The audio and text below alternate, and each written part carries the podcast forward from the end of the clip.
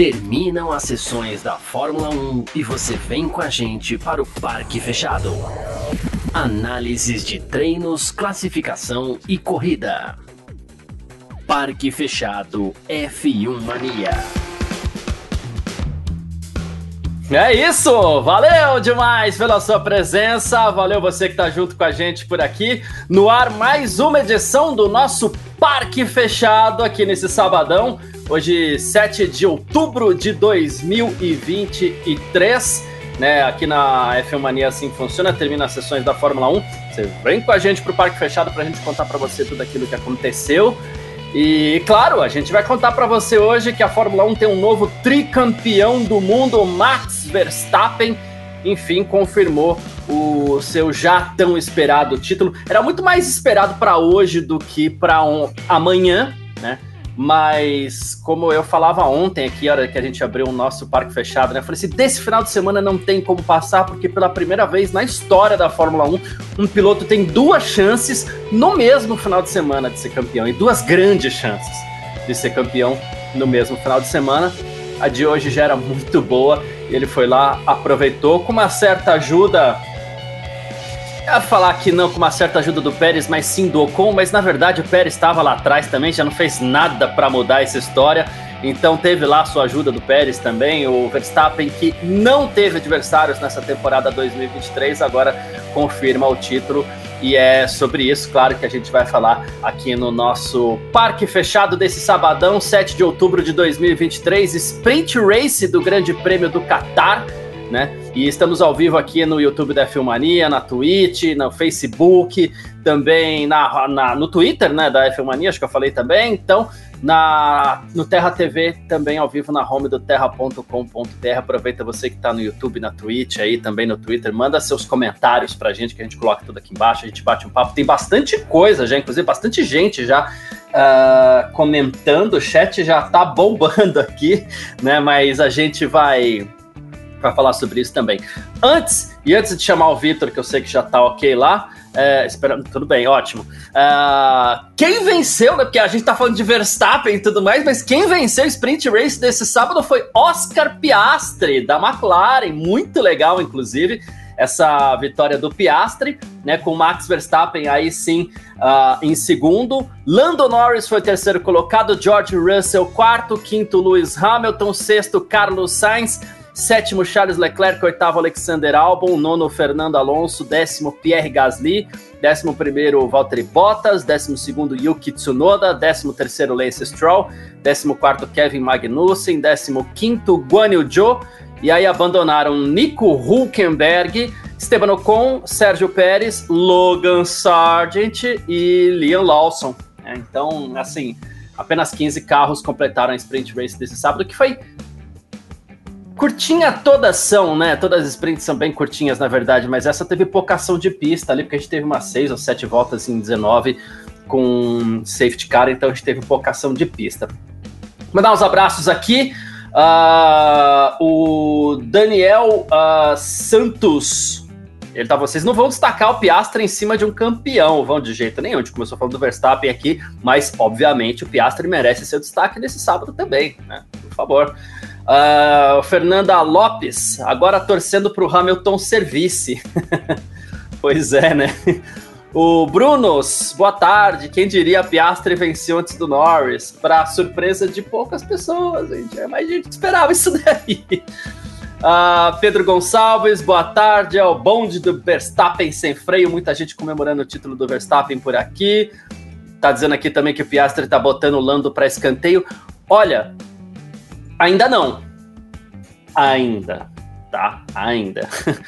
Vinícius Pereira tá aqui. Esse tá comemorando bastante também o título do Max. Uh, o Thiago Frois, boa tarde. Qualquer semelhança não é mera coincidência. Max conquistou o tricampeonato com acidente que lembrou a escapada do Mansell e deu tri do Senna em Suzuka 91.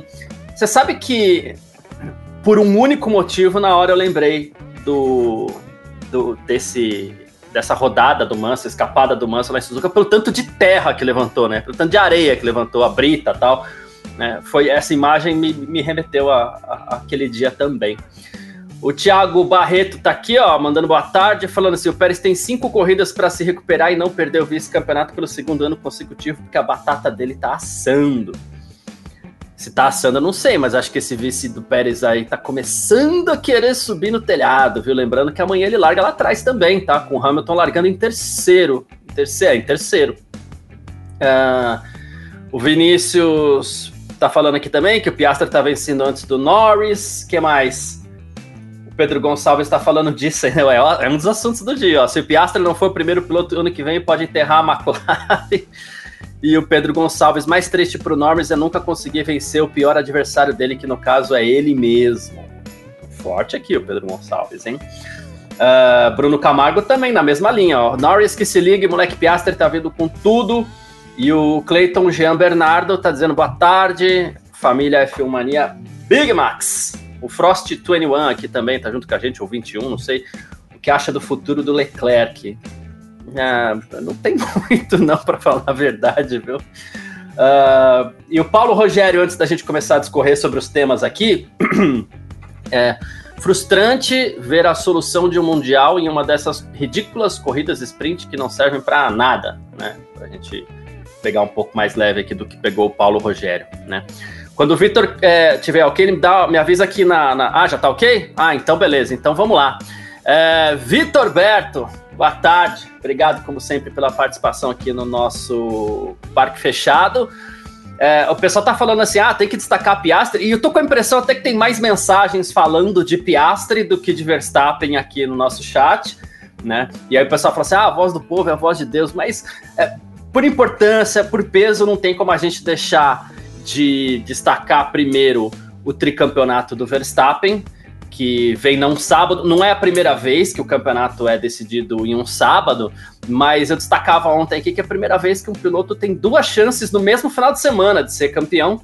E duas grandes chances, ele já aproveitou logo a primeira, como tem sido costume do Verstappen, não deixa passar nada, né, Vitor? Boa tarde, obrigado pela presença. Boa tarde, boa tarde, Garcia. Boa tarde, todo mundo está acompanhando a gente aí pelos canais do F1 Mania, no YouTube, Facebook, Twitch, Twitter e também pelo Terra TV. Cara, é, hoje o Parque Fechado é uma live de duas estrelas, né? Tem aí que falar assim do Verstappen sem dúvida nenhuma. Ele, o feito dele é muito maior que o do Piastre, mas a gente não pode deixar de falar do Piastre também. Afinal, é, esse Parque Fechado é também sobre a sprint do GP do Qatar.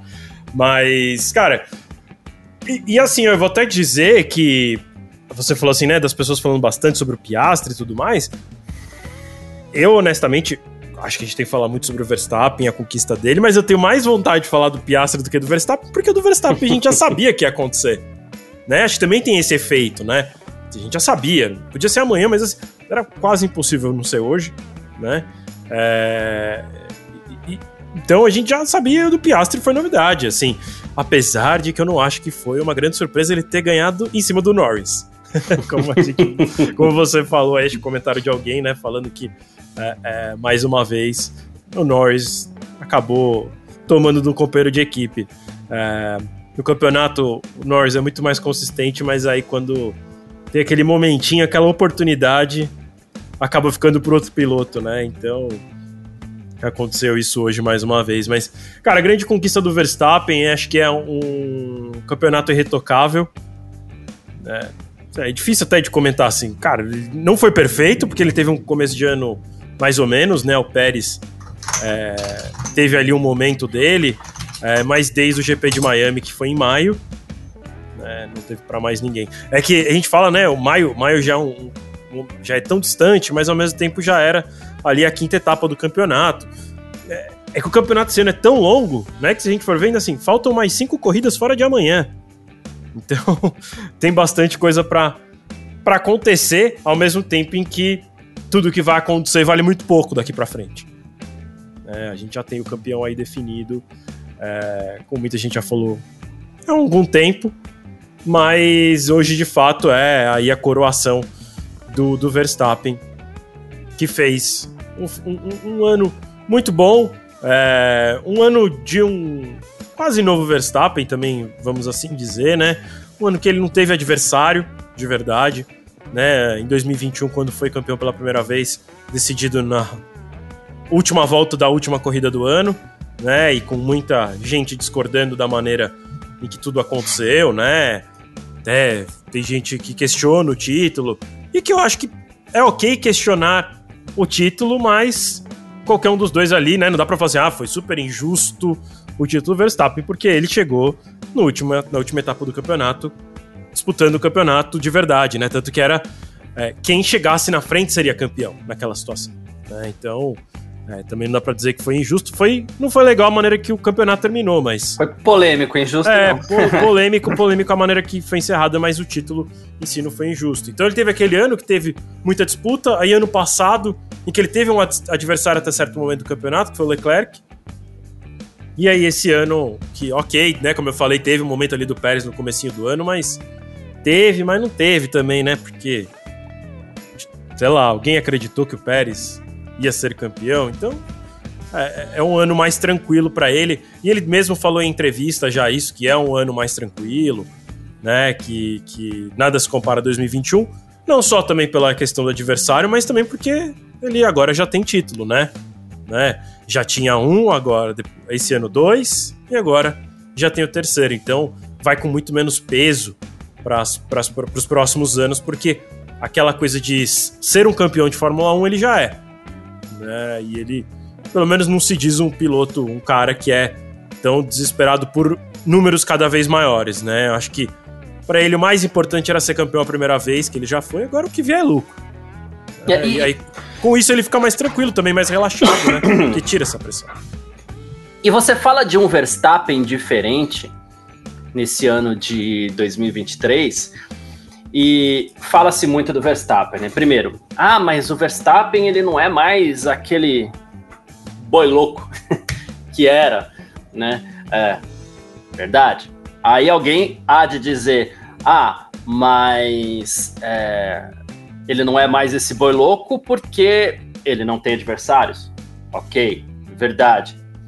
Ao mesmo tempo, as pessoas falam do Verstappen, nossa, o cara quer trocar pneu na última volta para conquistar um ponto a mais. Ele ainda é obstinado. Verdade. Precisava disso? Não, mas você vê que mesmo sem adversários, mesmo sem é, ser esse boi louco, exatamente por não ter adversários, ele continua um obstinado pelas vitórias. Ele não deixa nada de lado. Até brinquei aqui quando eu te chamei que eu falei assim, o Verstappen não deixa passar nada. E essa é uma característica incrível do Verstappen. A gente não sabe, e muito se especula sobre quanto tempo o Verstappen vai permanecer na Fórmula 1, porque ele já diz que lá na frente ele quer correr de outras coisas e não quer esperar ficar velho para isso. E não se vê tanto tempo assim não na sei Fórmula que outras 1. coisas também, mas enfim. É, também não sei, mas vamos ficar com o que fala o Verstappen de não permanecer tanto tempo na Fórmula 1.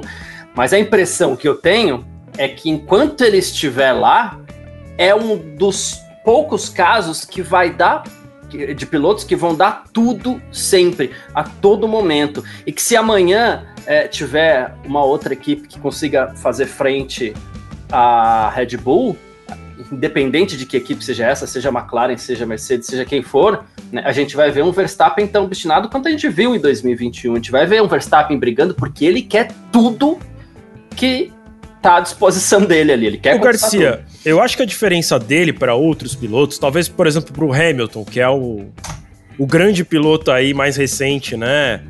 É, junto com, com o Verstappen, que, cara, ainda tem todos os grandes números da Fórmula 1, né? Maior número de vitórias, passou a marca de 100, que é um número absurdo. É, tem o maior número de títulos empatado com o Schumacher. É, eu acho que a diferença, por exemplo, dele para o Hamilton, especificamente, é que o Hamilton gosta dos números. O Hamilton uhum, quer o oitavo título, uhum. porque ele quer superar o Schumacher. A minha sensação é que não é que o Verstappen não queira, é que o Verstappen não pensa a longo prazo. Ele quer ganhar tudo amanhã. É. a corrida de amanhã ele quer melhor volta, ganhar de ponta a ponta. Ah, mas e do GP do. É México que vem depois? Estados Unidos? Ah, Acho tô... que é México. Não, é, é, Estados Unidos. Estados Unidos, né? No GP dos Estados Unidos, você vai perguntar pra ele e falar assim: ah, sei lá, falta duas semanas pra corrida. Mas quando ele chegar lá, ele vai querer fazer a pole. É. Ele vai querer ganhar a corrida, largando a pole de ponta a ponta, com a melhor volta. E vai entregar tudo para isso, né? E vai fazer de tudo para isso, exatamente. É, eu acho que ele não liga para esse grande número no, no, no, longo prazo mas quando ele tá ali na situação, no presente, ele quer ganhar tudo daquele presente. É. Eu acho que essa é a diferença, por exemplo, para um cara como Hamilton, que, que, que, que fala, né, de, de, declaradamente de conquistar o oitavo título e tudo mais. Então, e sei lá, também não é que faz um ou outro ser melhor por conta disso, são só características diferentes, né? É, é, e, e, é interessante acompanhar dois pilotos que ainda estão em atividade tendo mentalidades diferentes nesse sentido também. Né? Que, que o, Hamilton.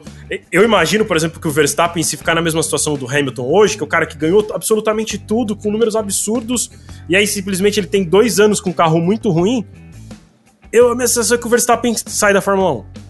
E o Hamilton não, o Hamilton quer continuar porque ele. Assim, agora eu quero dar a volta por cima para ganhar o oitavo título, né? E ele até falou que é. Ele falou essa semana, se eu não me engano, que se ele conquistar uma vitória, seria o maior feito da carreira dele.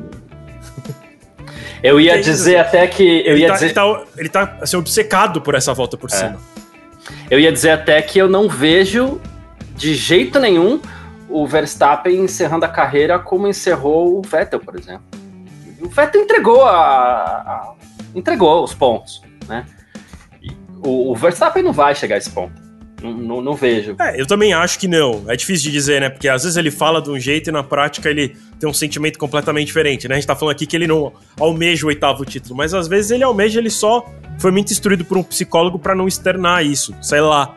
Mas eu tenho a mesma sensação que você, assim por tudo que a gente ouve, que ele fala e tudo mais, eu acho que se ano que vem o carro da Red Bull for uma draga, ele não corre 2025. Pra mim é meio que assim. não sei se tão imediatista esse ponto, mas é. é o, o, Verstappen é um cara pra gente ficar de olho nos contratos dele até quando vão e quando estiver chegando próximo ali, é, imaginar é, e prestar bastante atenção nas dicas para ver se, se, se vai renovar ou não. Pelo que ele fala, ele é mais parecido com o Rosberg do que com com o Hamilton com nesse Hamilton. sentido, né? Isso. Que é tipo assim, ah, tá, já deu, chega. Por causa do Rosberg, eu acho que foi assim. Conseguiu, conseguiu superar o Hamilton, vou parar por aqui, porque ano que vem vou tomar um pau do Hamilton. Aí vai parecer que foi só sorte e deixa eu parar. Exato. É, exato. então, o, o Rosberg acho que é o extremo, mas o Verstappen, pelo que ele fala, de novo, pelo que ele fala, ele parece mais Rosberg do que o Hamilton, que é esse cara que, tipo, puta, agora de novo, como eu falei assim, o Hamilton parece obstinado a viver essa volta por cima. E, e, e você fala do, do, do, Rosberg, né, que deixou a Fórmula 1 pra, porque sabia que no ano, no ano seguinte ele poderia tomar um pau. Eu acho que o que segura o Hamilton é um sentimento parecido, só que é, ao avesso. É. Porque, na verdade, ele, entre aspas, tá, gente? Entre aspas, ele não teve adversários nessas, nesses seis títulos que ele conquistou. E e o primeiro cara que chegou com força bateu nele, que foi o Verstappen. Eu, como assim? Eu perdi pro primeiro. Bateu do jeito que foi, né? De Isso. novo, com todos os ressalvos Isso. que qualquer um possa querer colocar, mas, mas minimamente bateu, os, dois, os dois brigaram cabeça a cabeça. Exato, ele é. perdeu pro primeiro que apareceu. E, e aí ele, ele precisa dessa recuperação, acho que. Pra ele mesmo, pra também, ele. Né? Pra tipo, ele falar assim, puta, não, calma. É. Não sei, não sei nem se é por bater o Schumacher. É por ter perdido pro primeiro que apareceu, sabe? E sem sacanagem, eu não tô diminuindo em nada o Hamilton aqui, porque eu acho o Hamilton fantástico, incrível. E tenho vários superlativos aqui pro Hamilton. Mas. E, e o Verstappen também não acredito que ele tenha isso, porque Falar a verdade também, tanto o Hamilton quanto o Verstappen já provaram tudo aquilo que eles tinham que provar. A questão é o que eles querem provar para eles. Eu tenho a impressão que o Verstappen não quer provar mais nada para eles e o Hamilton quer. Né? Então a gente tem essa, essa diferença aí. Ô Garcia, é, uma coisa que, que eu queria lançar pra galera, e uma pergunta para você também, você normalmente faz as perguntas, mas passou uma pela, aqui pela minha cabeça. é, esse título do Verstappen, esse campeonato do Verstappen, coloca entre os cinco maiores da história? E aí, enfim, até queria provocar as pessoas a falarem para elas quais são os cinco maiores da história, porque assim, quando me perguntam de bate-pronto, falo sim, por quê? Ah, porque é Ayrton Senna, Alan Prost, Schumacher, Hamilton e Verstappen. Só que aí, assim, ah, e o Fanjo? E o. Aí tem aquela galera que, tipo assim. Que talvez nenhum de nós Talvez entre todas as pessoas que estão também nos assistindo não tenham visto de verdade essa fase. né? Não tenho acompanhado. Mas. É, pensando assim. Que aí, e aí você pode perceber que eu deixei de fora o Vettel e o Alonso. Né? E tem gente que talvez ache que o Vettel e o Alonso é melhor do que um ou outro que eu coloquei na, na minha lista. Né? É, o próprio Ayrton Senna, se você for ver, tem três títulos tanto quanto o Piquet. Uhum. Né? Então, por que, que o Piquet não tá nessa lista? Né? O Nick Lauda tem três títulos, por que, que o Nick Lauda não tá nessa lista? Então, assim, esse terceiro título do, do, Verstappen coloca ele entre os cinco maiores da história, e de novo, história desde 1950, tá? Não é desde os anos 2000. É que eu sempre achei muito delicado, assim, sabe? É, as pessoas perguntam quem foi o, o, o grande piloto que você Melhor piloto correr? da história, né? É, eu, eu, eu, pref... eu, eu, sempre preferi a pergunta quem foi o melhor que você viu. Quando as pessoas me perguntam, ah, quem foi. Vou até trazer outro futebol, outro esporte popular aqui, pedindo desculpa já para falar de, de, de, futebol, pedindo licença para falar de futebol, na verdade. É, porque as pessoas também têm muito essa história, principalmente agora com os novatos, novatos entre aspas, porque eles já estão quase se aposentando, mas assim, o Ronaldo e o, e o, e o Messi, e eu vejo muita gente falando que eles são os melhores da história. Cristiano Ronaldo, no caso, né? O Ronaldo é o Cristiano Ronaldo.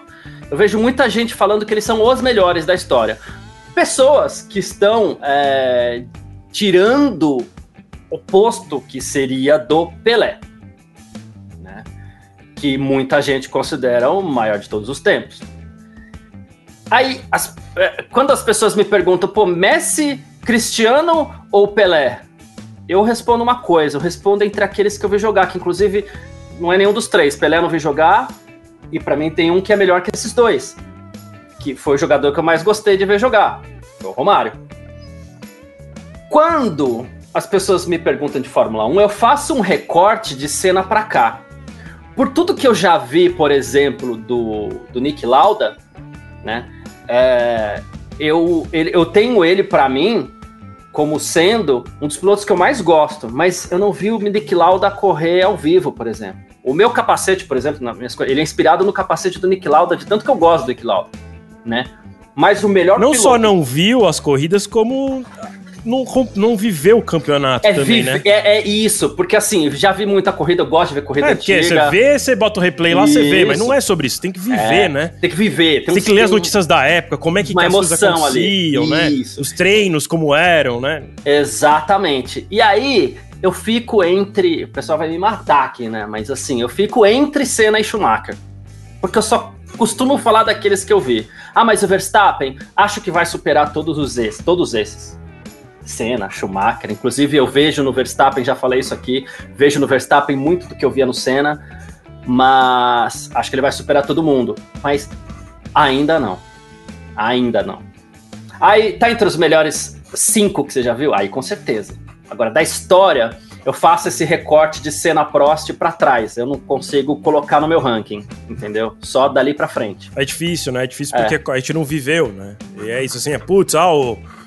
Sei lá de novo, eu vou usar o exemplo do Fanjo, que era o maior campeão até o que eu me lembro de começar a assistir a Fórmula 1, né? Isso. Porque aí veio o Schumacher depois. Era uma lenda, ele. cara. Era, Era uma, uma lenda. lenda. É impossível é. chegar, é impossível, é. porque ninguém chegava nem perto do número dele, né? É... E, e, Só que a gente não viu, né? Assim. E assim, ele era tão bom mesmo. Às vezes ele só ganhou tudo porque não tinha ninguém correndo na época. Né? Ele é de uma época que os pilotos não corriam todas as etapas. Então uhum. Tinha todos esses detalhes, né? É, então é, realmente é muito difícil, porque a gente não tem todas as informações para analisar. Mas... Cara, você tem muita gente aí, você tem Jack Brabham, você tem. É muita gente. Tem Como Stewart. É Stewart, nossa. Né? Então é muito gente. complicado. É muito, muito, muito complicado mesmo. Então eu faço o recorte daqueles que eu vi. Hoje, para mim, os melhores que eu vi. Eu sou muito é, equilibrado entre esses dois, inclusive, Senna e Schumacher. É, mas acho que o Verstappen em algum momento vai vai construir algo que vai falar assim: olha, eu sou melhor que todos esses. Sabe? É, eu, eu, eu, eu, não, eu, eu tenho dificuldade de ranquear os três primeiros, porque para mim os três eles são meio empatados, que é Senna, Schumacher e Hamilton. É... Porque eu acho que. A... Acho que. E, e, e, o Hamilton tem uma certa é... construção que também ajuda ele no que eu vou falar, que é assim cara, eu não lembro de ninguém. E aí, de novo, eu lembrar do que eu vivi. Ninguém que chegou e ganhou tudo. Porque o Hamilton chegou e ganhou tudo. De novo, eu sempre repito isso aqui, né? O 2000, 2007, para mim, ele não ganhou porque foi combinado para ele não ganhar, porque teve uma história de uma espionagem da McLaren. Né? É, mas ele teve três match points e não ganhou. Uhum. Né? E, e, de novo, ano de estreia do cara, e ele chegou arrebentando e, e arrebentou de, depois disso sempre. É, então eu tenho uma dificuldade de, de, de ranquear esses três, é, mas, mas é engraçado, assim, ao mesmo tempo eu tô falando dos três, mas é dos, dos três, ou até se eu for incluir o, o, o Verstappen nessa conta, do jeito que é, do jeito que ele é enquanto piloto, é o Hamilton que menos me agrada. E eu tendo a achar, assim, no meu coração, que se eu tivesse que ranquear os três, eu, você é obrigado a ranquear os três, eu colocaria o, o Hamilton em primeiro. Hum, é... Apesar de, assim, tipo, eu tenho, eu tenho realmente muita dificuldade para Por que, que ele é o primeiro? Mas eu ainda acho que ele é o primeiro, assim, bem pouquinho. Mas ele é o que menos me agrada. Porque eu gosto do jeito que era o Senna, eu gosto do jeito que era o Schumacher, aquela loucão, jogava o carro para cima para ser campeão. E do jeito que é o Verstappen, né? É... Eu não sei se, se, o, se o Verstappen vai, como você falou assim, é, ser o top 1 do nosso ranking, porque eu não sei se ele vai correr tudo isso, né? Como a gente estava falando desse assunto, né? É, agora há pouco, sobre ele de repente sair de repente, não, não ficar mais tanto tempo. É, então eu não sei se ele vai chegar nos números e tudo mais. É, mas ele é um cara que marca aí uma geração. E eu acho que o que ajuda também a ele estar entre os grandes é ele ter batido o que talvez seja o maior, que é o Hamilton. Né? Então também isso ajuda muito. É, putz, por que que. É, por que que pra mim, assim, eu, se eu tiver, como eu falei, né, eu tenho muita dificuldade de ranquear os três, mas se eu tivesse muito que ranquear, eu colocaria o Hamilton em primeiro, o Senna em segundo e o Schumacher em terceiro. Ah, por que, que o Schumacher em terceiro? Putz, porque, cara, ele foi campeão, ele era do jeito que ele era, ele era um baita de um piloto. Mas o Senna para mim foi à frente porque, cara, o Senna ganhava com os carros, ganhava com carro ruim, ganhou com a Lotus, que já não era mais tudo aquilo, né? Quase ganhou com, com a Toleman, Schumacher não viveu isso, assim, ele foi campeão com a Benetton, que não era lá essas coisas, só que o carro era meio roubado, né? Que a gente também sabe um pouco dessa parte. Então, é, acho que, por isso eu falo assim, se eu tivesse que usar como critério de desempates, grandes feitos, vai colocando meio que nessa ordem, né? E, e, o Verstappen eu não sei se ele vai ter tudo isso de tempo por, por opção própria, né? De, de, de conquistar esses números absurdos e tudo mais. Óbvio que ele já tem grandes recordes, né? Uhum. Ele tem o recorde, agora eu tava vendo, ele tá com o recorde de. Uh, ele empatou com o Schumacher com anteci por antecipação. Seis corridas antes do final. Porque faltam seis corridas. Apesar né, da gente estar vivendo a sexta, a corrida é só amanhã, então. Pequena vantagem pro Schumacher no fato do campeonato dele ter menos corridas, né? Então, é, não, se for pegar por é. aproveitamento e tudo é. mais, né? Percentualmente faltava muito mais uhum. pro, na, Schumacher, né? Faltava quase um terço do campeonato, quando faltava cinco. Porque era isso, assim, tinha 18 corridas, acho que nessa época que o, que o Schumacher foi campeão. Faltando cinco, faltando seis, era um terço. Né? Então, é, pro, pro, pro, pro Verstappen falta um quarto do campeonato. É... Eu, eu, eu, posso até aproveitar, já que você falou bastante do Hamilton, eu só queria aproveitar. É, ninguém nem perguntou, mas é que acho que faz parte. Eu até acabei de falar que ah, eu tenho vários superlativos, porque eu adoro o Hamilton e adoro mesmo, inclusive como pessoa e como piloto, claro, sem dúvida alguma. Existe uma coisa para mim que diferencia o Hamilton do Schumacher. É, primeiro que Hamilton e Schumacher eles têm uma pequena vantagem sobre o Senna. Eles começaram em equipes muito melhores. Ah, o, Schumacher, o Schumacher começou na Jordan, ele fez uma corrida de Jordan. E terminaram a carreira quando, quis, quando quiseram também, né? O Hamilton nem terminou ainda, inclusive. Exatamente, é, isso é importante, mas eles já começaram. O Schumacher, vamos anular aquela corrida de, de Jordan lá, que mal conta, ele começou de Benetton. E o Hamilton começou numa McLaren forte, né? Isso dá vantagem para os dois. Uh, aí, ok, a comparação minha, teoricamente, deveria ser entre Schumacher e Hamilton, até pelo número de títulos e tudo mais.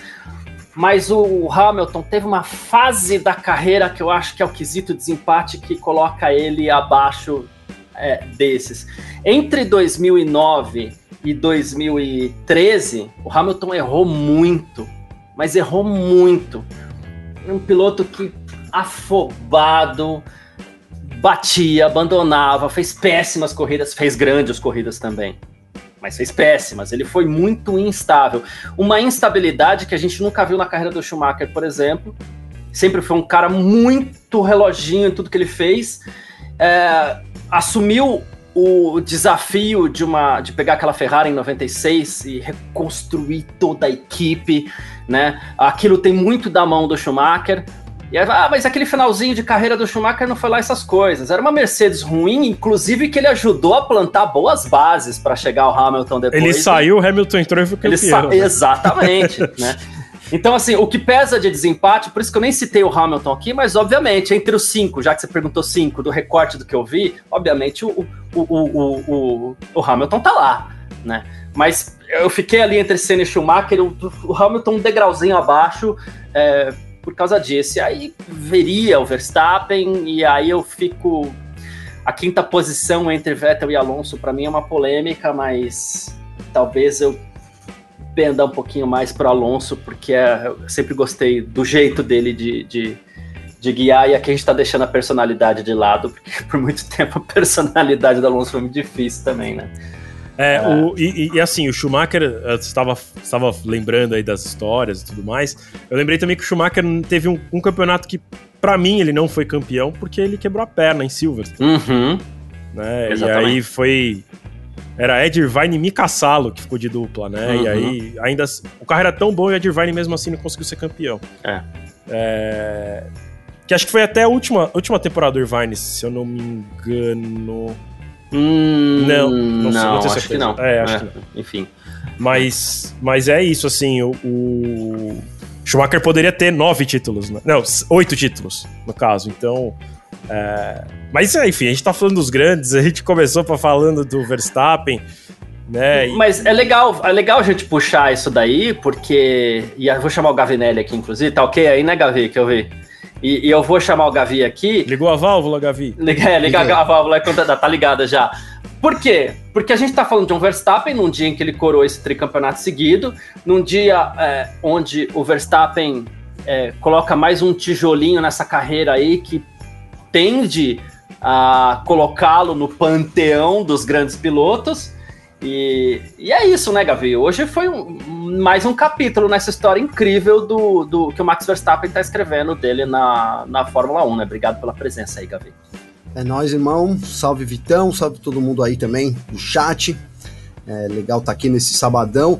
É, tá uma chuva aqui, hein? Se eu sumir, você já sabe o que, que aconteceu, cara. Aqui tá também. raios, relâmpagos e trovões aí. É pra, né, coroar essa vitória aí do. vitória não, né? Mas esse título do Max Verstappen que aconteceria de toda forma nesse GP do Qatar. Até é, vou fazer aqui as, as honras, né, para você, para você e para o Vitor, porque vocês apostaram no GP do Qatar, né? Me lembro muito bem, inclusive na Sprint Race se não me engano, o pessoal me corrige aí, mas foi essa aposta aqui da maioria, né? Eu, eu achei que seria no Japão, mas é, é, isso. E, cara, não tem como, né? Esse ano não teve como a concorrência aí. Não teve concorrência pro Verstappen, até porque é, o domínio da Red Bull é muito grande também, com o Verstappen é maior. Mas o Pérez, que seria esse adversário, na verdade não apareceu. E, e a gente teve hoje, né? Eu acho que para representar bem isso, né, ele se envolvendo ali num, num, num, acidente, num incidente, onde ele não teve culpa de forma nenhuma, mas é, é, eu acho que é muito emblemático esse abandono do Pérez também nesse final de semana aí. É, demonstra essa temporada ruim que ele teve, que não fez frente ao companheiro de equipe, que deveria ser né, o primeiro ali a desafiar, não foi o caso, cara. Então, é muito mérito para ele aí. Entra sim no hall dos campeões aí, dos grandes campeões da história, né? É, ele fala, ele, Verstappen, diz muito em abandonar a carreira, precocemente, eu nem sei se eu acredito nisso, né? Não, não seguir atrás dos títulos, mas vamos supor que ele abandone a carreira no ano que vem, né? Que não vai acontecer. Eu acho que ele já tá no hall dos grandes pilotos aí da Fórmula 1 também. É isso. E o pessoal tá falando aqui, ah, não deve esquecer que os próprios nomeavam Juan Manuel Fangio como melhor. É verdade, o Senna falava muito isso, né? É, ele tinha como ídolo o, o, o Fangio sem ter idade também para ter acompanhado os feitos do, do, do Fanjo, diga-se passagem. Mas é isso. Eu lembro, eu era criança, é, conhecia a, a, a, cara do Fanjo por revista, né? É, mas assim, era uma lenda, eram histórias, que era o argentino que tinha conseguido cinco títulos e ponto, acabou, né? É, então, é isso. Verstappen vai, vai, vai, vai se transformando nesse, nesse, nesse grande piloto. E deve, né, Vitor, permanecer por mais um tempo aí entre, entre os primeiros, pelo menos mais uma temporadazinha aí, né? Talvez já seja o favorito para 2024, né? Assim, o regulamento muda muito pouco, né, Garcia? Então, é, é difícil que a gente veja tanta mudança na ordem. Mas ao mesmo tempo, a gente tem que lembrar que tem aí agora, parece que é bem claro qual que é o conceito vencedor. Né, agora é hora de todo mundo copiar a Red Bull e ver o que, que dá. Então pode ser, pode ser assim, que eles, que eles consigam, enfim, que as outras equipes consigam se aproximar mais. Né? Ao mesmo tempo que eu falo isso, tem é, um grande um grande fator que é como o campeonato desse ano para a Red Bull estava muito ganho, eu imagino que eles gastaram boa parte do dinheiro desse ano fazendo o carro do ano que vem. Então, os caras também devem dar um salto de evolução muito grande é, quando colocarem o carro do ano que vem na pista, enquanto os demais ainda estão evoluindo esse carro, né? Ainda teve equipe fazendo atualização pro, no GP do Qatar. É, eu imagino que seja a última atualização que a gente deve ver esse ano, porque agora todas as outras corridas são. É, tirando a Abu Dhabi, mas a Abu Dhabi também já é a última do ano. Todas as outras corridas são. É, do outro lado do oceano né? Então, e aí a questão de, de logística impede que atualizações que tenham acabado de ser feitas cheguem a tempo nos lugares, né? Então, é, o carro que vai pro, pro, pro GP dos Estados Unidos provavelmente já está no navio já, não é o mesmo que está no Catar. Então, é, é, difícil. Como o Catar é ali no Oriente Médio, próximo à Europa, é mais fácil de transportar, é, das coisas chegarem chegarem lá para uma atualização, sim. Mas essa deve ser, deve ser a última etapa que a gente vê a equipe atualizando. Aí todo mundo vira para 2024. É, sei lá. É, imagino sim que a gente vai ter um outro ano de vitórias do Verstappen, mas na esperança de que alguém surja com alguma coisa aí para bater de frente. É, Gavi, o Thiago Barreto tá até brincando aqui, né? Ele falou assim: até a Haas vai copiar, vai copiar o conceito da Red Bull para 2024. E lá no começo da temporada a gente falava isso, ó. Inteligente foi Aston Martin que copiou, que copiou. É que ela não tancou ali as atualizações dela para garantir isso até o fim da temporada. Mas não tem outro caminho, né? A Mercedes já se fala que vai por esse lado também, suspensão, aerodinâmica tal. É isso, né, Gavi? É isso, é, é, isso, Garcia, né? O conceito da, da, da, Red Bull mostrou seu conceito vencedor. É que o que eu acho, né, e, e é achismo mesmo, né, é que as equipes não conseguem copiar. Então a gente está tendo um, um déficit para adaptar. Né? Por exemplo, a McLaren ela não copiou exatamente o conceito da Red Bull, porque teria que pegar para copiar, teria que voltar tipo pro zero. Né? Então, então, assim, é, é copiar, mas é dentro do, da sua, é, digamos que mais minimizar os danos até. Você tem lá o carro que você gastou. Copia, mas não faz igual, né, Gavi? É, você adapta o conceito dos caras no seu conceito. Então, é, é eu acho que a, a, a, dificuldade das equipes nesse momento é esse, né? Conseguir adaptar ao ponto de ser, ser um carro competitivo junto com a Red Bull. Enquanto eu concordo com o Victor, acho que a, a, a vantagem foi tanta nessa temporada da, da, da, Red Bull que eles devem estar focados no, no, já com certeza no ano de 2024 em, em melhorias, detalhes. Ah, vamos lembrar que a Red Bull tem né, um, para esse ano uma punição ainda, mesmo assim, né, a gente não sentiu isso, que é redução do, do, tempo do túnel de vento por causa de ter estourado o teto orçamentário e tal. Então a gente nem sentiu isso, então ela conseguiu muito bem né, administrar. E vamos lembrar que uma fala do Newey né, do, junto com o Marco ali, não me lembro ao certo, é, dizendo que eles esperavam que do meio pro, ali, né, antes da última atualização da Red Bull, que veio três corridas atrás, quatro corridas atrás, eles esperavam que as equipes chegassem mais perto mesmo, mas que depois dessa atualização deveria retornar ao normal. Eu acho que o, o plano da, da, da Red Bull seguiu muito a risca, né? E não dá para deixar de falar, acho que também as equipes facilitaram demais isso, né? Porque é, ninguém acertou, né? Um, um, a gente não tem um segundo carro tão muito forte, tá? Tem uma boa disputa para ver quem é a segunda força hoje, né? A McLaren com a Mercedes, com a própria Ferrari em algumas situações, mas de fato a gente não tem uma segunda força assim que para apostar no ano que vem, né? A aposta é ou a Red Bull continua ou então tudo pode acontecer, porque é, apostar numa Ferrari é, tão competitiva quanto é a mesma coisa que apostar para mim, né, numa Mercedes e numa, numa McLaren.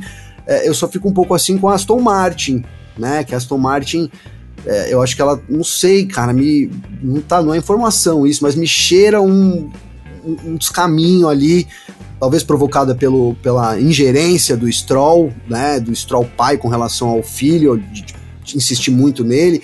E a gente já ouviu falar de uma possível venda da Aston Martin. Né? Então, não sei se eu colocaria Aston Martin nesse bolo, mas é isso. Para mim é Red Bull. E aí, se alguém puder surpreender no ano que vem, a gente pode colocar as três no bolo: McLaren, Mercedes e Ferrari também. Eu acho que é por aí o caminho. Você Ô, Garcia, Oi. se você me permite fazer um comentário sobre a cópia dos carros. Tá, só fazer um comentário sobre a Aston Martin rapidinho, só que é muito pequeno. É, quem aparecer para comprar Aston Martin, se ele realmente colocar a venda por desistência da Fórmula 1, vai se dar bem, porque vem a equipe, vem uma baita estrutura que ele construiu por trás, né? É um baita Mas, negócio, é, né? É, vai lá, Vitor. É, sobre, sobre isso, tem um fundo de investimento saudita negociando a compra da equipe Aston Martin. É, Os caras vão é comprar isso. o mundo, velho. É. Os sauditas vão comprar o mundo. Você Mas... vê que daqui um tempo é só futebol saudita, esse É que brotam dólares do chão, literalmente, né? exatamente. É, aquela história do. Você acha que dinheiro nasce em árvore? Lá nasce do chão. Lá nasce do chão. Os caras vão dominar tudo aí. Então é isso, cara, né? E a, e a Fórmula 1 a gente sabe que é dinheiro também, né? Então se for para pôr dinheiro e pro negócio render, opa, que seja assim, que seja dessa maneira mesmo. Mas você ia falar de cópia, Victor? É, eu ia falar da cópia. Que na verdade, assim, ó, copiar o carro é impossível. É, por um, algumas razões, assim. Por exemplo, uma simples, que é a questão de, tipo, o motor não é igual, o tamanho do carro não é igual, então assim, ah, o carro, o, o motor do, da, da Renault não tem exatamente o mesmo tamanho e formato que o motor da Honda. Então não tem como fazer exatamente a mesma traseira do carro, porque o tamanho vai ser diferente, ou o formato da cobertura do motor vai ser diferente. Então, por, um, por, por esse motivo, por exemplo, já é impossível copiar. Tem um outro motivo pelo qual é possível copiar, porque existe a parte de dentro que a gente não enxerga. Né? É, e até por isso, quando teve, que isso, isso eu lembrei para fazer o comentário, quando eu vi alguém que postou aqui no chat, falou sobre as RBRs, vem aí as RBR rosa, fazendo referência às Mercedes rosas, né? Eu lembro que naquele ano, inclusive, foi feita uma investigação que para descobrir se tinha sido feita a cópia ou não do carro, o que foi investigado foi o duto de freio, que é uma parte interna. Então, assim, se, a, se o duto de freio tivesse copiado, o carro era cópia. Porque é uma parte que não é visível ao olho nu. Então, se, a, duto de freio é copiado, é porque alguém copiou, deu o projeto para eles copiarem. Né? Não é porque copiar, copiar, se olhar por fora, refazer o desenho, não é proibido por regulamento. Que é isso, você vai lá, olha, faz o mesmo desenho, beleza.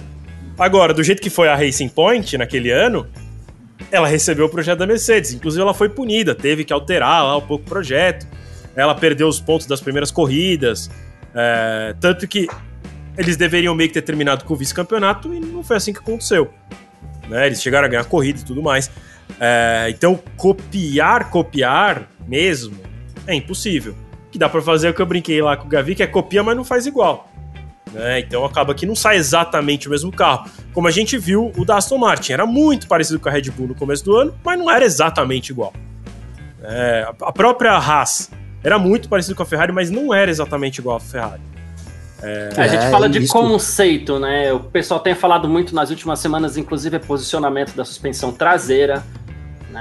É um leguinho, gente. Uma coisa vai respondendo na outra ali, né? Sim, sim. E, e, agora muita gente acredita que um dos segredos da Red Bull, mais até do que a Assoalho, esteja no posicionamento da, da, da suspensão diante, traseira. Né? E, e, que todo é esse louco... conceito da traseira do carro da Red Bull, inclusive, torne o DRS deles tão eficiente como se fala. Exato, exato. E, essa história de copiar e tal vem dos tempos lá mais antigos da filme, já que o pessoal tava falando de fãs, porque aí sim, cara, era uma questão estética. O cara tinha uma asa assim e o outro é asa assim. Então aí copiava o. o então, essa, claro que aí hoje. Tinha um cara que tinha quatro rosa, rodas e três eixos, né? A gente chegou a ter. Quatro rodas isso, não, né, quatro, quatro 1. asas e, e- e- tinha o cara de E o- três eixos. E o outro com três, seis rodas, é, três eixos. Então, enfim, né? Teve um- uma época de, de motores de potência diferente, então o carro era mais leve e menos potente, mas andava tão bem. Então, assim, é, é um pouco que vem, vem daí essa história, porque hoje ninguém copia, né? A gente teve uma época que tinha aquelas fotos, eu esqueci o nome agora, que elas foram proibidas.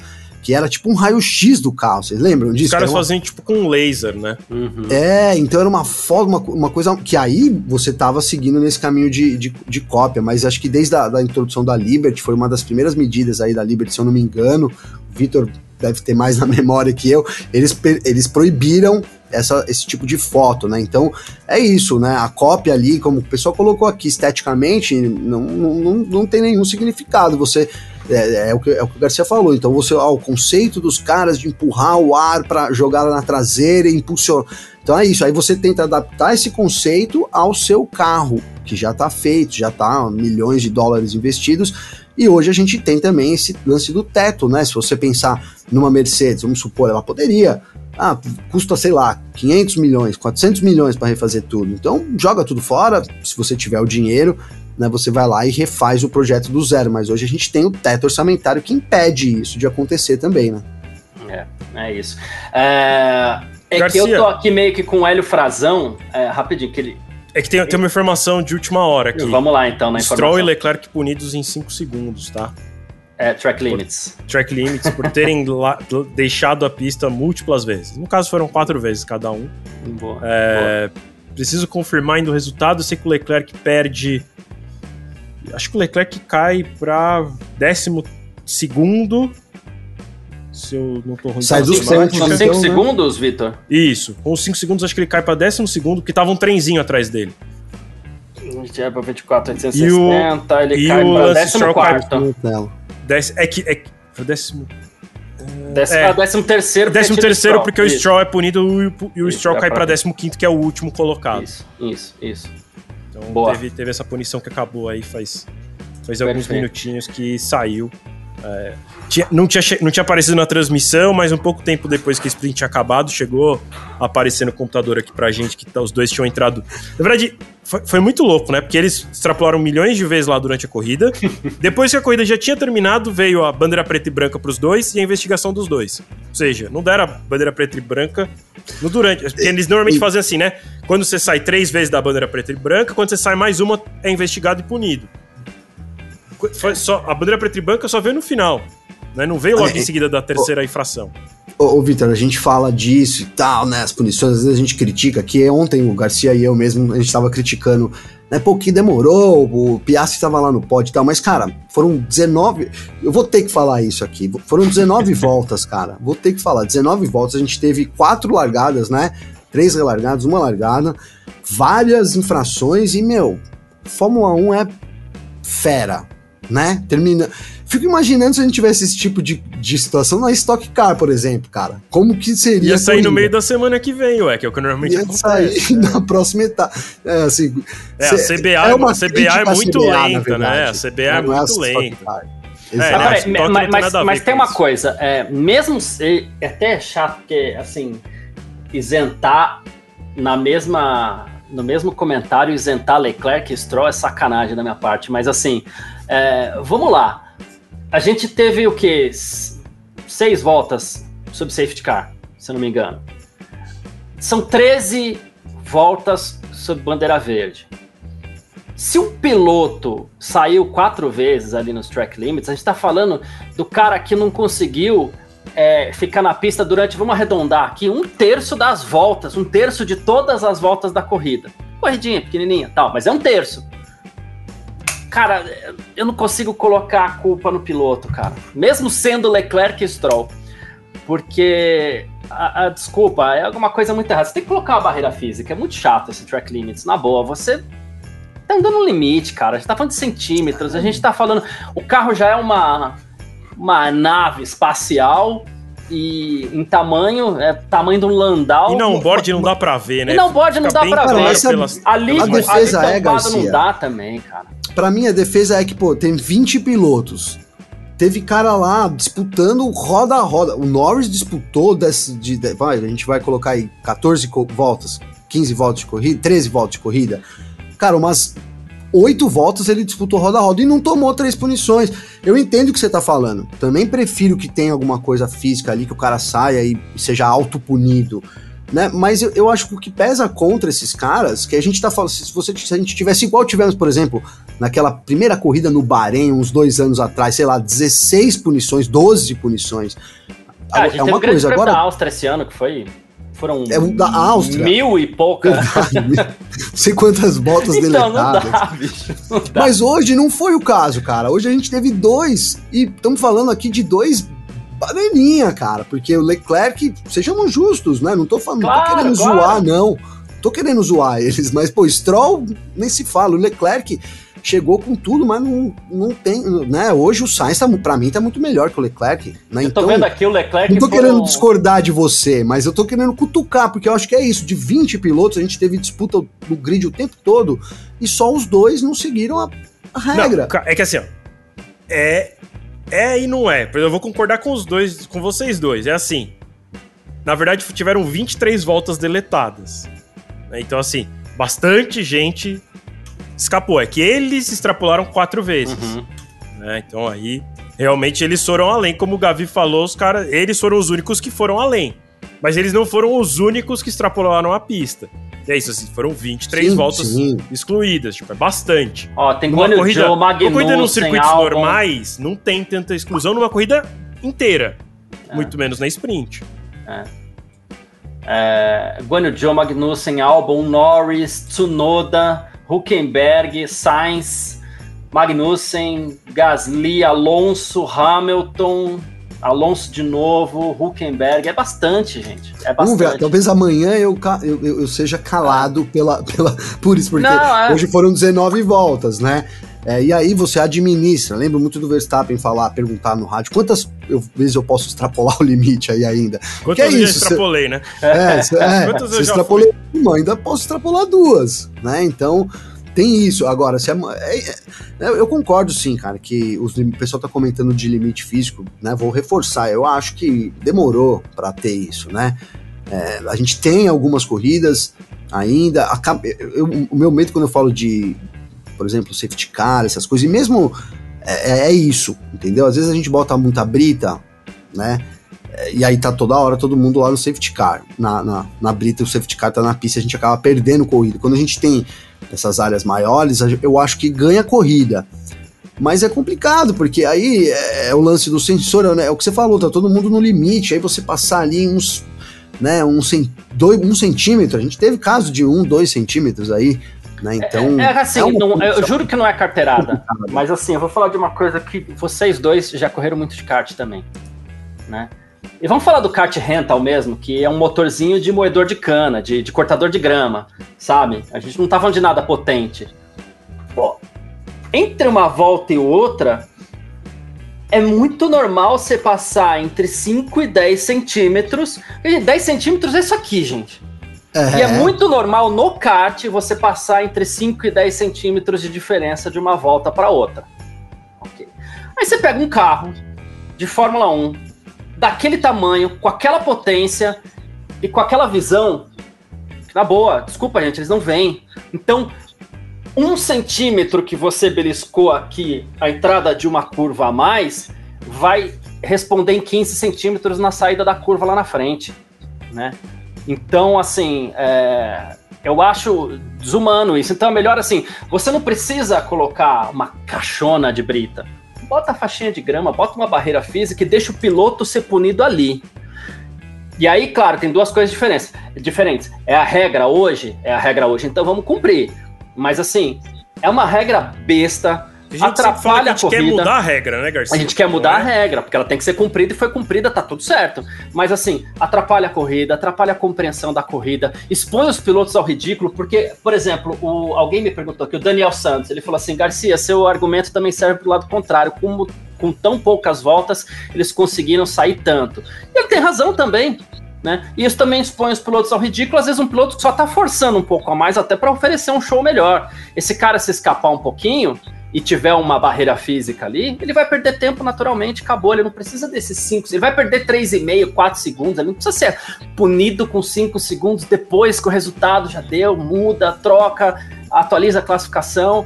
É, porque, na verdade, além de tudo, com perdão da palavra, que é um saco, sabe? Sim. É um saco. Eu acho que a barreira física é a solução. Né? É. É, é, isso que você falou, a regra é essa, tem que ser cumprida, é chato pra caramba, mas é chato, né? E poderia ter, sim, soluções. A gente, né, lembra que na Áustria surgiu o problema, e aí, ah, porque negócio da MotoGP, que é muito parecido com Losail também, que é tradicionalmente o circuito da MotoGP. E aí a gente até falou, e teve um, não vou lembrar agora, um, um rapaz que, que acompanha a gente, que é engenheiro, ele falou, cara, já existe isso, né, possibilidade de você ter um módulo ali do lado é, da modular, pista. É né? E que você troque isso, né? Então você tem um módulo ali que tem uma faixa de grama. O cara passou ali, ele vai deslizar, então é um, né? Ele foi auto-punido ali no momento. E é quando é moto, que aí não pode ter isso, você vai matar todo mundo, você vai lá e Tira troca o bloco.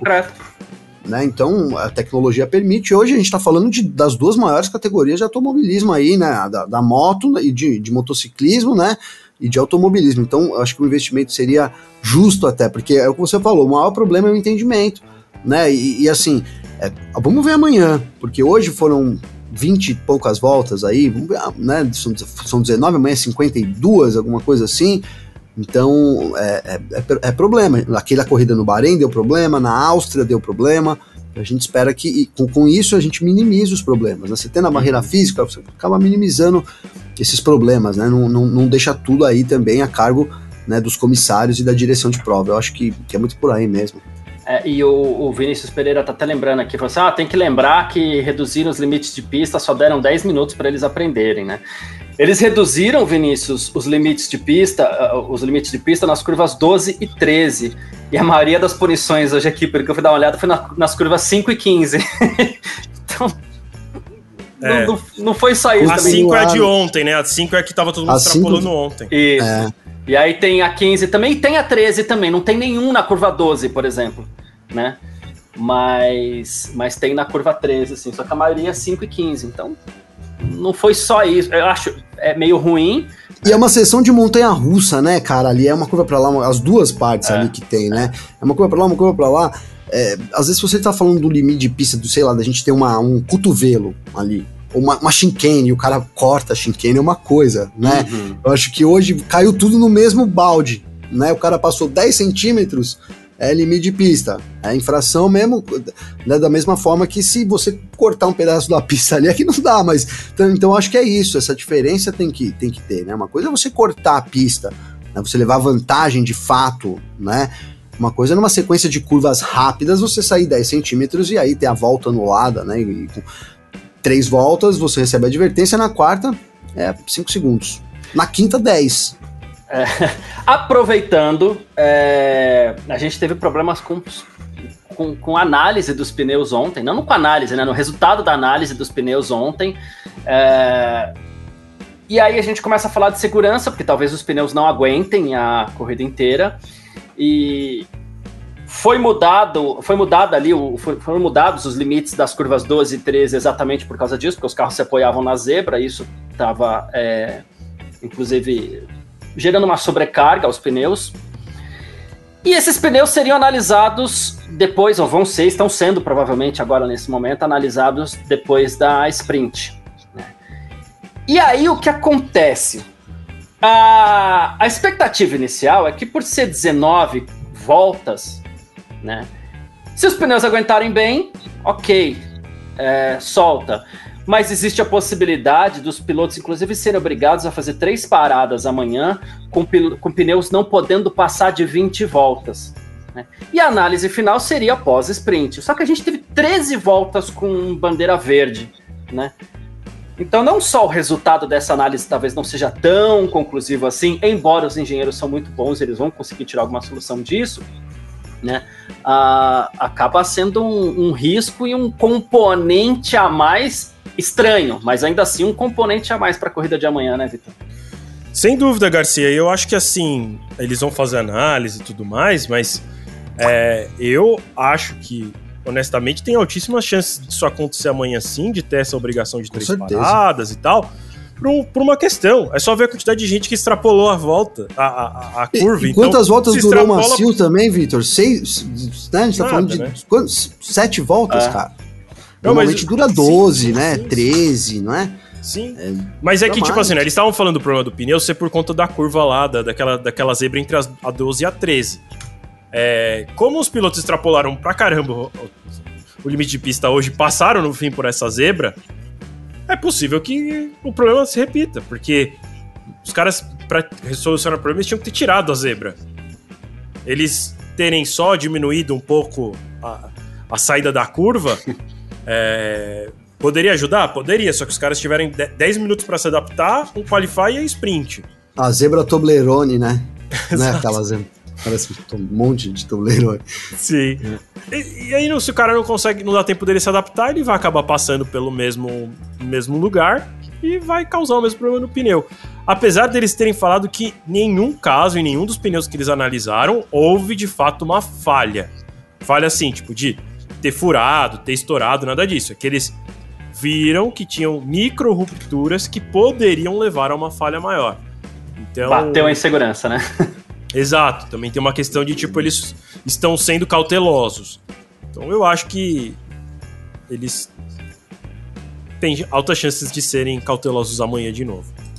É, não tem como não lembrar, e não vai ter esse tipo de protesto nem nada, mas não tem como não lembrar do GP dos Estados Unidos de 2005, né, Gavião, dos pilotos é, deixaram até a pista, os pilotos da Michelin, porque ficou constatado que a carga da curva zero lá em Indianápolis é, sobre os pneus Michelin era insegura, né? Pra gente pegar leve aqui. É, podia aí... matar os caras, é, é, é, direto no muro, né? Direto no muro. E a gente volta a ter, tanto tempo depois, aí problema com, com, com durabilidade de, de pneus, né? É, é, coincidentemente, numa pista de asfalto novo, né? Um asfalto diferente, não sei, cara, até, até que ponto isso, né? Tá muita coincidência a gente ter isso também junto, né, no, no, no, no, bolo aí para poder dar esse resultado. Mas é isso, cara. Eu acho que nesse momento é o que o Victor falou, tem que prezar pela segurança, né? Eu, a gente não teve 19 voltas de fato, né? Como você falou, os engenheiros vão conseguir analisar lá. E eu aqui no meu palpitômetro é o que eu digo. Eu acho que os pneus estavam muito abaixo né, a, a estratégia de, de, macios ali furou ah, também, né? Então, ou seja, os próprios engenheiros das equipes estão nessa dúvida, eles não têm certeza também. Né? Senão não teria entrado Ferrari e, e, e Russell ali com os pneus macios. É, porque foi isso, cara. Muitas voltas antes eles já não tinham mais né, aderência e, e, alguém colocou aí sobre o safety car, é isso, e é. porque tivemos três safety cars, se não tivesse teria sido muito pior, talvez tivesse que parar nos box, né, o Russell já pedia box, né, pra Mercedes ali, a Mercedes falou, não, agora agora fica aí. Segura aí, né? que Deus que segura a bronca, mas, né, então é porque já não tinha mais condição. Então, se a gente pegar isso daí, provável que tenha esse limite de 20 voltas, três paradas, ou três paradas obrigatórias amanhã, né? É uma coisa ou outra, né? Ou são as duas coisas, Vitor? Pelo que eu entendi, é uma coisa ou outra, mas honestamente não é muito claro no comunicado da FIA. É, vamos ter que aguardar, né? É, tá, tá, cara, tá, eu tava conversando hoje aqui com um amigo sobre isso. Assim, é um GP de surpresas, né? Pra gente também, porque é a segunda vez que a Fórmula 1 corre no Qatar. Normalmente as coisas a gente tem ali uns embasamentos de, histórico da pista. Ó, ah, é uma pista que privilegia tal equipe, é uma, uma, ou que não seja uma equipe, que seja um conceito, né? E a gente não tem isso no Qatar. E aí, depois que a gente pegou o gostinho ali, mudou tudo para hoje né? E ainda tem uma possibilidade extra amanhã, esse lance dos pneus, então uma corrida é, difícil também para a gente tentar analisar. Acho que depois que ela acabar, aí é, fica um pouco mais claro, mas mesmo assim, é isso, todo mundo tendo dificuldade para tentar né, se situar muito bem dentro desse final de semana aí da Fórmula 1. É, a gente teve o Russell que chegou a liderar terminando em quarto, a gente teve Sainz e Leclerc sendo ultrapassados pelo Hamilton no final da corrida ali. Alonso e Gasly foram superados pelo Albon, que quase chegou no Leclerc, ele ficou a 0,04 do, do, do Leclerc. No final ali, de novo, 13 voltas em bandeira verde e os pneus macios já estavam de, de, bico aberto já. Já era, é. já era. Né? Eles provavelmente não devem usar esses pneus amanhã, independente é. da questão é. do, do durabilidade é, de segurança dos pneus, no, no, caso, né? Eu acho que depende de qualquer coisa. Não é, um piloto, não é um pneu que vai durar nada, então não tem para que usar, porque você é. vai ter que parar muitas vezes usar ele. Hum. Ao mesmo tempo, tem aquela questão da largada, né? Tipo, você vai ter coragem de você largar. Viu um safety car lá no finalzinho, né? Faltando cinco voltas, alguém, sei lá, umas maluquices dessas, mas regularmente, né? Impossível, né? Esse pneu ser utilizado amanhã mesmo na corrida, né? É. Corrida de médios e duros, acho que até mais para duros. Talvez os caras larguem com médios ali pra fazer um stint mais rápido, e aí duro, duro, né? Deva é que o duro é muito duro e a pista tem baixa aderência, né? Por conta da quantidade de areia. Não é? sei. É, é que vai ter que usar algum é outro composto, né? novo, tem, a, tem areia, né? É, é, são vários fatores Uma aí. pista do, que tá alterada de ontem para hoje. Sim, sim. ah, mas essa alternativa dos pneus pode gerar mais uma boa corrida amanhã também, né, Vitor? Ah, sem ou, dúvida. Uma corrida com variáveis, pelo menos. Sim, sem dúvida. A, a própria sprint hoje, apesar do, do, safety car ter roubado uma parte dela, é, dos safety cars, no caso, né? É, eu gostei da sprint hoje. Teve toda essa dinâmica dos pneus que fez com que tivesse muita disputa. Eu acho que hoje parecia que os pilotos estavam mais. É, com aquela mentalidade que a, a, Fórmula 1 achou que eles tinham que ter desde a invenção da sprint, que era assim: ah, como. Como assim? Como, tipo, num. É uma corrida rápida. Ou você vai para cima logo, ou você vai terminar onde você largou. E a gente nunca viu isso acontecer dos pilotos irem com ansiedade para passar logo, e hoje a gente viu, né? Tanto que tivemos acidente, né? Teve o acidente do Huckenberg com o Pérez e o Ocon. É, tiveram pilotos escapando sozinho. Isso também tem, no caso, no caso do Sargent, tem a ver com buscar o limite, é que o limite dele parece meio baixo. No caso do Lawson, já acho que tem a ver com o traçado que ele fez, estava muito por fora ali na curva na largada. E aí escorregou. Mesmo, né? o, próprio, o próprio Verstappen e o Norris, que eles fazem a curva 1 por fora, eles escorregam muito é. parecido com o Lawson, que o Lawson tentou corrigir de um jeito tão forte que o carro embicou em direção ao muro e ele parou na brita. É, o Lawson, no caso, ele fez a curva 2 por fora e aí também perdeu a aderência, como eu falei, de um jeito muito parecido com que o Verstappen e o Norris tinham acabado de, de sofrer ali na curva 1, na largada também. É, então, acho que temos bons ingredientes para a corrida amanhã e o pneu é, vai ser um fator interessante. Óbvio que se for obrigado a algum cenário, então assim, ah, é obrigado a no máximo 20 voltas, obrigado a 3 pitstops. Se por um lado a gente tem a emoção de como que os pneus vão se comportar, por outro a gente tem uma história que é, vai ser igual para todo mundo, igual igual, né? Porque se obrigar três pitstops, ninguém vai tentar fazer dois, que é o que acontece às vezes nas corridas, que é um cara tenta fazer um a menos né? É... Sabe o que eu penso, Vitor? Poderia fazer quatro.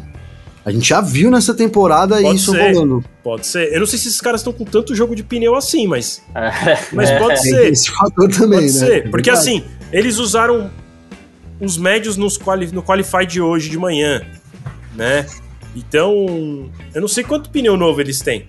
Talvez tenha um, tenha um, tenha um macio novo, mas aí o macio se colocar não dura nada, então não adianta, né? De novo, isso, isso é mais um ingrediente para voltas, né? isso é mais um ingrediente para ser interessante amanhã. Talvez, talvez, sei lá, um Verstappen da vida só tenha pneu macio novo agora. E aí, né, vai ser difícil a corrida dele. Aí ele vai ter que usar macio e dois duros, de repente. E aí essa fase do macio vai ser difícil. E aí nessa, nessa coisa vai durar só sete voltas, vai ter o resto da, dos pilotos andando de médio e duro, talvez tenha uma vantagem. Então, Sim, eu acho que tudo isso leva para uma corrida interessante amanhã. É, eu acho que vai ser mais interessante ainda se não tiver as, as imposições, né? De ser ter ou ter limite de volta por pneu ou ter quantidade mínima de pitstops. Porque eu acho que eles vão ter que parar muito bastante. de pitstops, né? Porque limite de voltas aí, aí você meio que joga todo mundo. É, porque na... todo mundo vai parar meio que na mesma volta. É. é. Então, é. Não sei, vamos ver. Vamos ver. Eu acho que é, independente do cenário, eu acho que vai ser uma corrida interessante por essa dúvida de duração e por a pista ser muito suja. Né? Isso também atrapalha os pilotos. Né? A gente pode ver que em vários momentos os pilotos tiveram dificuldade de ultrapassar, porque eles colocavam por fora e aí por fora a aderência é menor. Mesmo o, o Piastre, ele. O, o Sainz coloca por fora dele na sprint. O Sainz muito mais rápido naquele momento, que ele tava de pneu macio e Piastre de pneu médio, e o Sainz não passa, porque o Sainz vai por fora e não tem aderência por fora, né? Então, um troco, trocão do, do, do Norris. É, exato. Então, acho que acho que tem vamos, vamos ter uma boa corrida amanhã a tirar pelo sprint de hoje. Uma aqui pra gente matar a brincadeira, é, até pegando carona aqui no comentário do Hélio Frazão, que falou assim: Norris e Piastri melhor que Russell. Porém, Vitor, Piastri melhor que Norris? Cara, é difícil de dizer, porque ele tá a menos de uma temporada na Fórmula 1 e o Norris já demonstrou aí nas suas temporadas em que ele pode entregar sim a um piloto bom, apesar de ainda não ter entregue. Né, o que também é importante salientar. Ah, parece um piloto ótimo, tal, tal, tal, tal, tal, mas aí o Ricardo ganhou com aquele carro porcaria, né? É, e o carro, o carro já não era tão bom e o Ricardo naquele carro era mil vezes pior. E ainda assim, quem ganhou foi o Ricardo. É, hoje a gente vê o Piastre ganhando.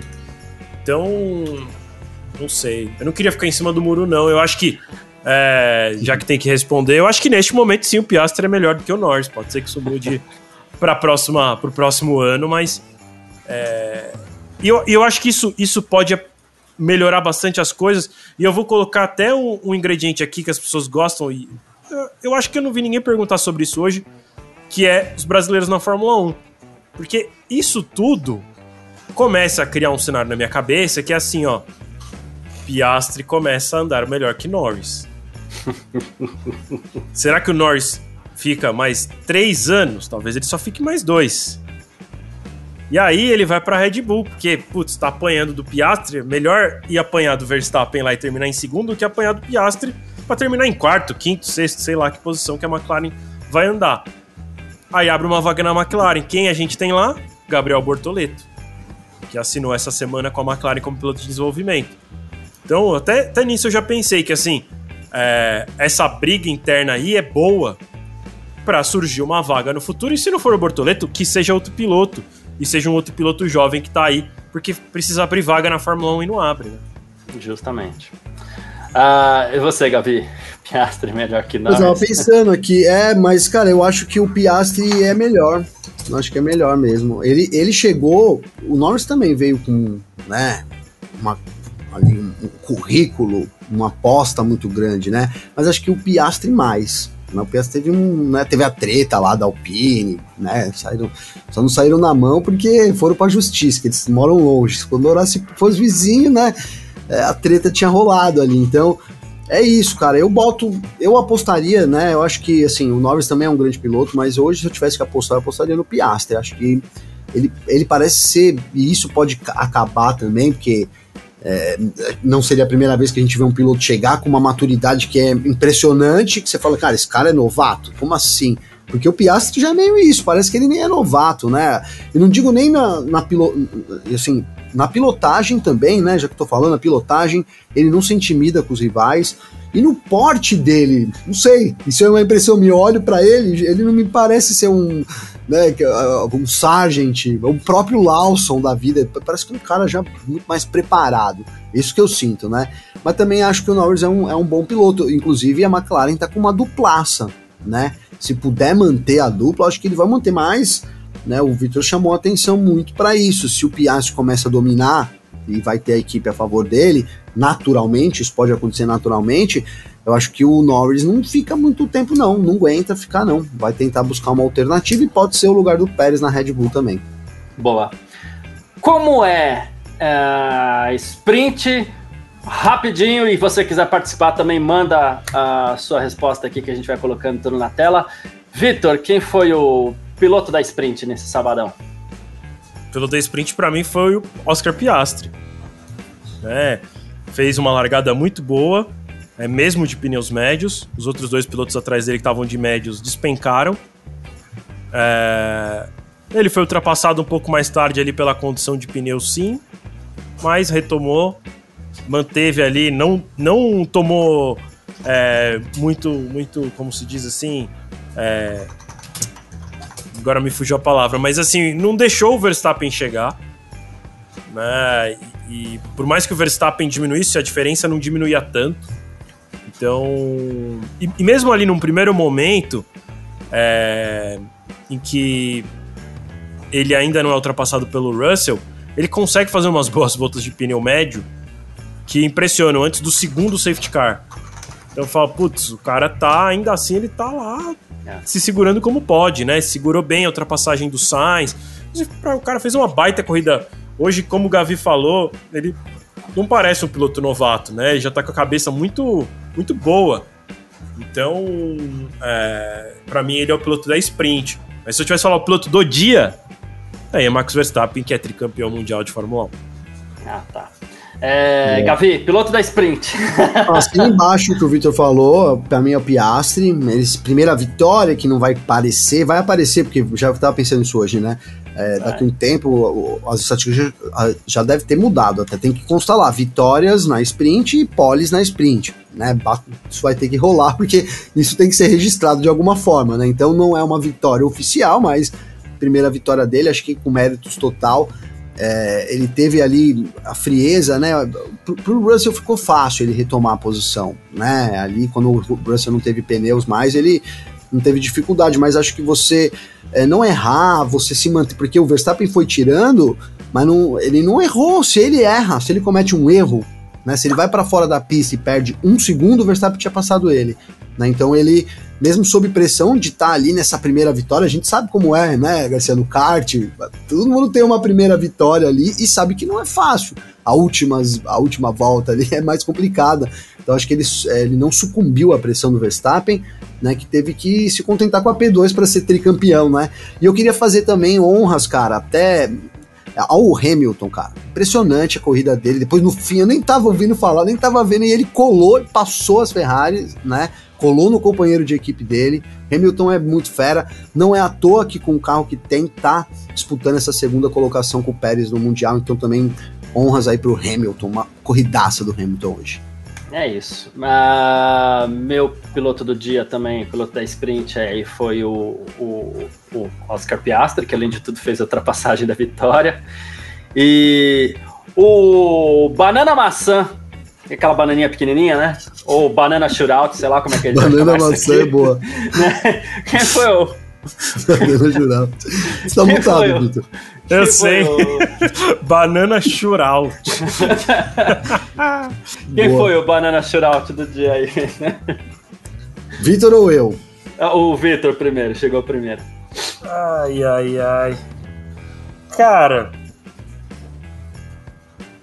Ai, ah, foi o Ocon, vai. Não, é, vou dar pro Ocon. Ocon é, é porque eu, eu né, falei Ocon, eu ia falar Sargent. Mas o Sargent não tem pra que bater mais nele. é, dentre os pilotos, o que vai ser meu bananinha shootout é o, o o Esteban Ocon, que hoje ele deu um strike bonito hoje na Fórmula 1. É... Decidiu o título. Nossa, ele decidiu. É, ele dec... é, foi ele que decidiu o título hoje. Foi o Tiff de 2023, né? É o Fiquei imaginando o Pérez saindo do carro lá. Meu Deus, você acabou com as minhas chances de título, cara. É e ele faz um gesticulado assim, tipo, pô, cara. Se ele não, tiver falado isso, é uma piada do ano, né, cara? Porque, pelo amor de Deus. Né? Ah, meu Deus, o pessoal tá indo no Ocon aqui. E você, Gavi? É, o Ocon é bom, né? O Ocon é um, bom, é um, não, bom, né? é um bom voto, né? Um bom voto, cara. Mas, não sei, não sei. Eu, assim, eu, eu queria dar o, o Stroll, cara.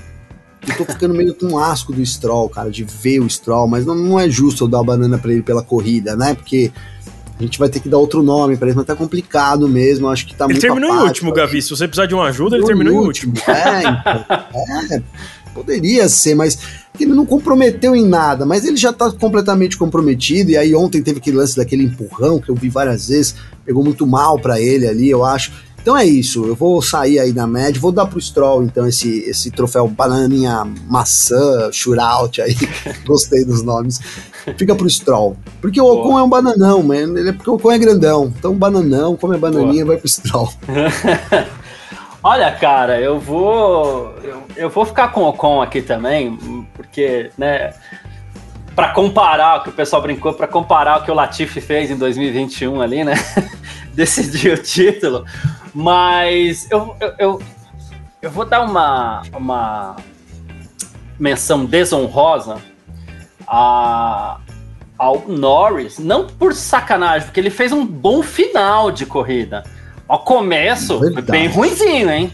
Foi É, bem. aí é largou- fácil, né, Garcia? Deixa de 10 maneira passar horrível. e passa todo mundo, É, né? pra- é, pra eu vou corrida. deixar o Verdade. Stroll, o Sargent e Vou o. retirar o meu- e o Joe me passar. honrosa, e pra passar os caras de novo. É, Né? vou retirar depois dessa boa lembrança aí, Garcia. É, que largada então- tosca, né? A largada foi horrível e não só a largada, né? Depois ele Não, foi é. ultrapassado por um monte de gente. Foi. Chegou a ser ultrapassado pelo Alonso. Eu acho que Compensação, sétimo a largada do Russell também, né? O Victor Garcia, que largada o Russell fez. Tudo bem que tava com macios, etc e tal, mas achei uma- talvez uma das melhores largadas do campeonato aí, né? Do George Russell. É isso. Gente, Ô, ah, Garcia, uma ah, dúvida. A gente vai apostar no pódio de amanhã? Vocês querem É, apostar? Ah, legal. vocês, vocês, devem- vocês não apostaram ontem? Porque que ontem eu não tava. A gente apostou pro pódio de hoje, mas a gente pode apostar pra amanhã, não tem problema não. Quer apostar, vamos apostar. Eu falei Verstappen, Norris e, e Piastri, hein? Quase acertei, hein, Garcia? Quase Você acertou? Não, porque eu falo. Você não, botou o eu- Leclerc, eu né? o Russell. Russell. Russell, Russell. É, não acertei. Verdade. É. É, eu achei que É. o Verstappen ia ganhar. Ah, vamos apostar então. É, quem quiser também, fica à vontade então para colocar aqui na tela Vitor Pódio do GP do Qatar amanhã. Pra mim vai ser Verstappen, Hamilton e Piastri. Hamilton em segundo? Caramba. Ia ser- Não vou nem apostar de, no Larga em Hamilton. terceiro. Sinal de boa É. corrida, hein? Se for assim. É, uma Russell boa segundo, corrida, né? Russell segundo Russell amanhã, segundo. não é? É. Larga em segundo, é. Mas o Vitor não acredita em George Russell. Não. Eu Não, acredito pra- bastante no Russell, não pra amanhã. Vai, vai errar na última volta, igual lá na. É.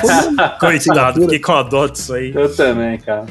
Ah, e você, Gavi? Eu não fiquei com muita dó, não. Gostei ali como bom torcedor do Hamilton. Era o melhor que poderia acontecer naquele momento. Eu não acho que a Mercedes vai conseguir ficar no pódio amanhã, viu? Apesar de gostado, eu acho que vai dar McLaren de novo. Vou repetir meu pódio, inclusive. Para mim, Verstappen, Piastri e, e Piastri na frente do Norris amanhã vai ser para dar aquela aquela, né, aquela carimbada no fim de semana Ô, mesmo. Gavi, mas você lembra do, do, do grid, né? O Norris larga em décimo. Não, não lembro, não lembro. É Então, mas a- e vai o fazer Piastri é o sexto. Não, É. Então, então, então Amanhã não. o grid, ó, os Calma 10 lá, primeiros é então. Verstappen, Russell, Hamilton, Alonso, Leclerc, Piastri em sexto, Gasly, Ocon, Bottas e Norris. O Norris ficou sem volta porque ele foi. As voltas dele foram apagadas ele ficou sem volta no Q3, As larga em duas, décimo. Eu não acho que a, que a McLaren tem essa força pra chegar também na corrida passando ali, tá muito, muito apertado, né? Então vou mudar, vou botar o Verstappen, vou o Hamilton em segundo, boa, Vitor, boa, e Sainz em terceiro. Acho que a Ferrari pode ir bem amanhã, só pra não repetir também. Tô consultando Mas o Sainz- regulamento aqui, não, ver assim, se ó, vou- pode vou- mudar. só Mas lem- o Sainz de novo, mas o Sainz vai décimo em que posição? segundo. Leclerc. ah, Leclerc, então, em terceiro. Pronto. Tá bom. Se não É fosse. que é, eu- ruim esse treino ah, de ser de sexta, né? Porque assim, você já teve Pô, outro treino, outra corrida, aí você nem lembra mais. Tá vendo? Ó, o Bruno Camargo tá falando no nosso chat também. Falou, Caraca, eu esqueci do resultado da Não, Pole eu aqui, pô, tô vacilando. O Sainz não vai, né? O Sainz vacilou muito. A gente meteu o pau nele aqui na sexta-feira, falando mal dele. Ele e o Pérez, Leclerc, né? Ele e o Leclerc, Pérez só foram pra- eliminados pra diferenciar. Q2. Sim. Eu vou de Verstappen, Russell e Piastri. Pronto. E Piastri. Mesmo sabendo Ah, você vai que... chegar, que vai largar em, Tá sabendo que ele vai largar em sexto, né? Mas vai chegar, vai chegar. Vai Não, eu, eu inclusive fui olhar o grid antes de apostar.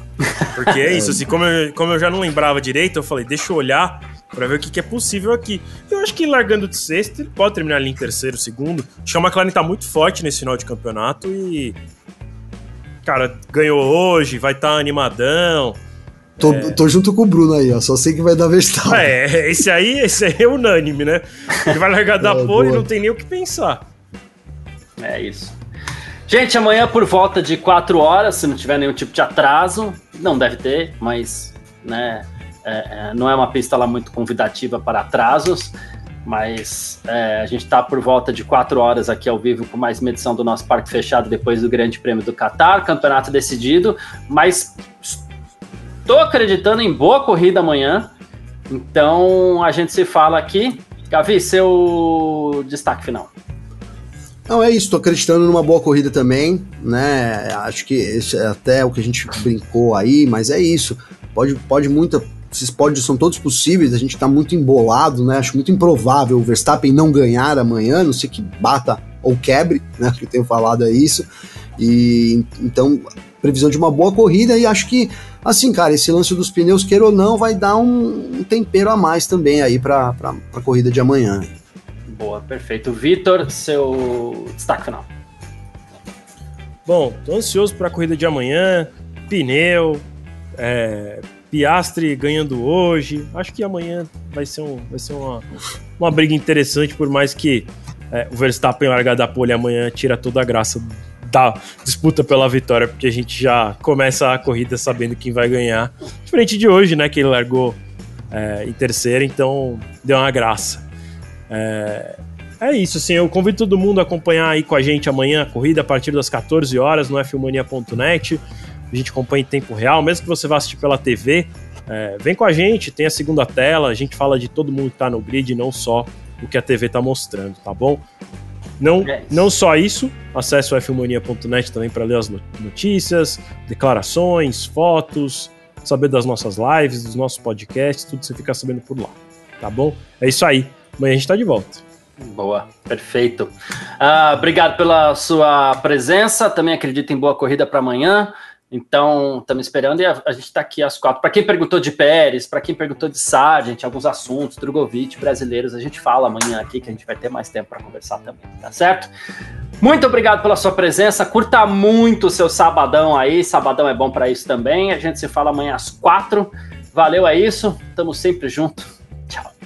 Informações diárias do mundo do esporte a motor. Podcast F1 Mania em ponto.